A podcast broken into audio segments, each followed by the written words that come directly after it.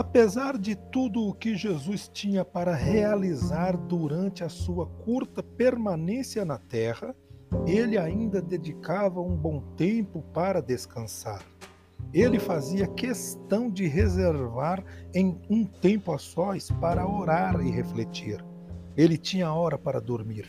Houve ocasiões em que todos os discípulos estavam acordados, mas Jesus dormia. Como sempre, Jesus é um grande exemplo para nós. Talvez nos pareça uma postura politicamente inteligente e até mesmo uma postura de macho, ser visto como alguém dinâmico, que nunca para para descansar, que nunca reserva um tempo para si.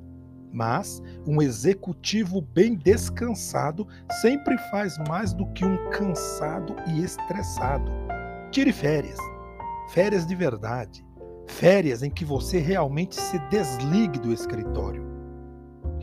Assim como é importante para você deixar tudo para descansar, é também igualmente importante para seus subordinados. Um executivo sábio vai assegurar-se de que para a, de que a disposição que seus empregados possam ter para agradar, para progredir ou mesmo para fazer um só negócio a mais não resulte, pelo muito esforço, em uma estafa.